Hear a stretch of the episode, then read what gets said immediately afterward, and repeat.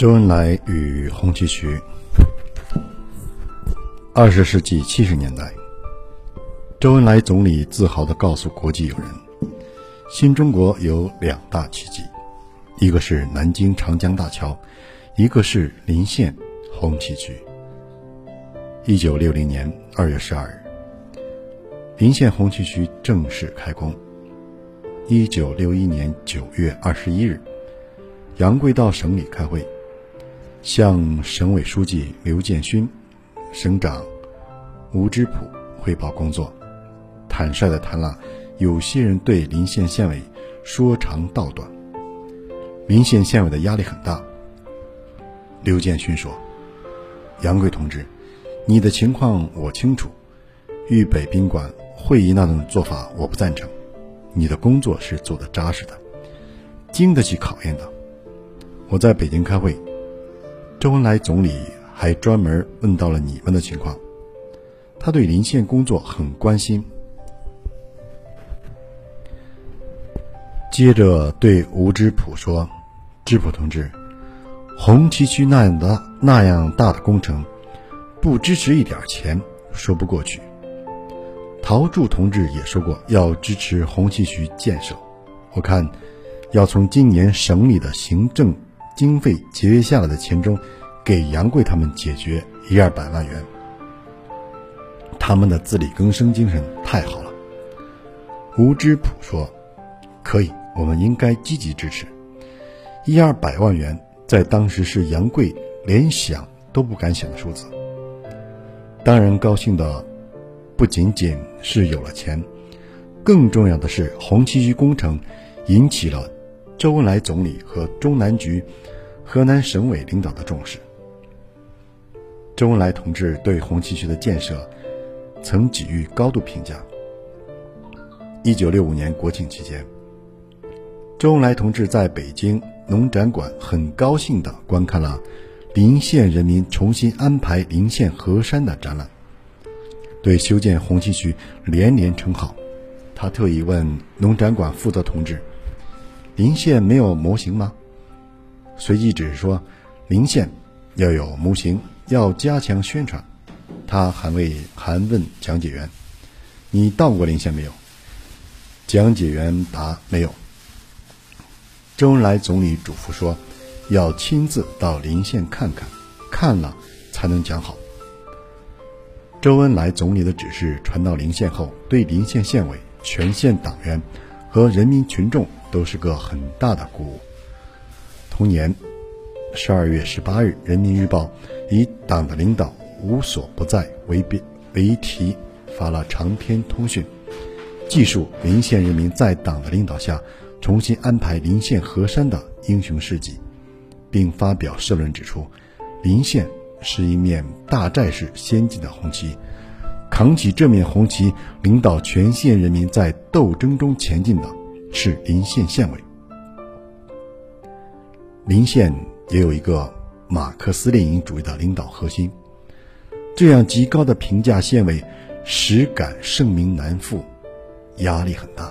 只有努力工作，才能对得起党和人民的信任。同时，深刻认识到，只要。一心一意为人民办实事、办好事，党和人民是永远不会忘记的。一九六六年二月十四日，河南省委在传达中央召开的八省市区抗旱工作会议精神时讲到：中央抗旱会议上，周恩来总理指示，搞水利、搞农田水利建设，要认真推广先进经验。临县红旗渠的经验很好，一个那样严重干旱的县。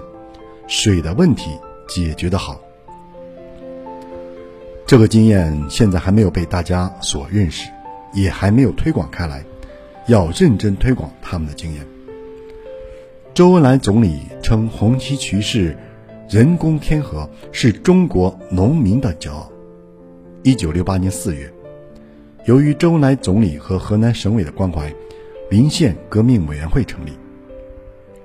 广大群众明辨是非、拨乱反正、重整旗鼓，把以支渠配套为中心的水利建设转入正常轨道。从1968年7月到1969年7月，共完成支渠配套一千一百八十公里。红旗渠原计划一九六七年五月全面完成，被文革耽误了两年。八年任务，十年完成。一九六八年七月十五日，周恩来在一次关于外事工作谈话中说：“第三世界国家的朋友来访，要让他们多看看红旗渠是如何发扬自力更生、艰苦奋斗精神的。”一九七零年，中共中央批准临县为对对外开放县。毛泽东主席和周恩来总理不断介绍外国元首和贵宾来临县参观红旗渠。到一九八零年止，来临县参观红旗渠的外宾达一万一千三百余人，涉及五大洲一百一十九个国家和地区。虽然红旗渠受到毛泽东、周恩来等国家领导人的高度评价，但在中国文化大革命时期，杨贵。却因为修建红旗渠受到冲击和迫害。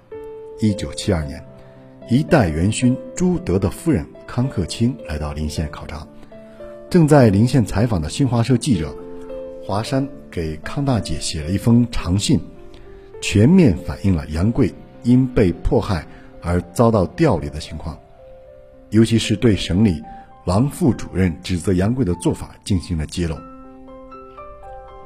康克清看完信后，顿觉问题严重，于是亲自起草了一封信，连同华山的信，一同派专人紧急送往北京周总理办公室。周总理阅罢，非常气愤。十月中旬，正值中央和中央军委在北京京西宾馆召开河南省委常委、河南省军区党委会议，通知杨贵火速来京参加会议。此时，杨贵已调往洛阳工作。正在洛阳农村搞调研的杨贵，一接到通知，便以最快的速度赶到了京西宾馆。杨贵一走进会议室，李先念副总理便握住杨贵的手，亲切地说：“杨贵同志，委屈你了。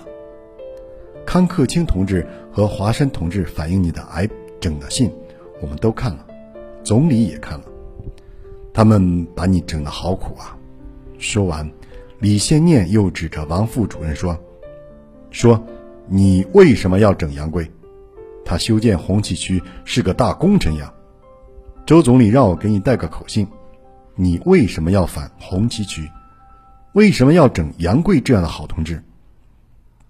你必须要给总理说清楚，否则你是过不了关的。”李先念的一番话。让杨贵极为感动，那位王副主任被说的哑口无言。十一月二日晚，周总理接见河南与会的全体人员，他握着杨贵的手，无限深情地说：“杨贵同志，整得你好苦啊！”说完，周总理坐在正面的沙发上，厉声质问王副主任。我不明白，你为什么要整人家？你为什么非要把人家打倒？为什么毛主席培养的干部你都要打倒？我听了你整杨贵的情况，我实在是很难过。说到这里，周总理流出了眼泪，不再说话了。整个会议室一片寂静。十分钟后，周总理有些激动地说。王某，你说红旗渠是欺骗了中国人民和世界人民，你到过临县吗？你为什么非要这样做？你派工作组到临县，是不是要把红旗渠搞垮不可？你今天必须得给我说清楚。你说杨贵修了一条小小的红旗渠有什么了不起？小小的红旗渠，你修了几条？说到这里，王副主任辩解道。我是重用了杨贵，把他调到洛阳地委，任常委是升了吗？总理一听，马上站起来，指着他说：“你鬼点子多！你对杨贵是明升暗降，是在打倒他，是让他离开红旗渠。”一九七三年八月，中国共产党第十次全国代表大会召开后，经周恩来总理提名，杨贵被选为中共中央候补委员。一九七三年十二月，杨贵去人民代人民大会堂参加会议。开会前，周恩来总理接见杨贵，问道：“杨贵同志，你红旗渠引的是浊漳水还是清漳水？”杨贵说：“是浊漳水。”总理说。那红旗渠水源就有保证了，浊漳水源充足，杨贵当时非常兴奋。周恩来总理日理万机，全国事情那么多那么繁忙，还在惦念着红旗渠。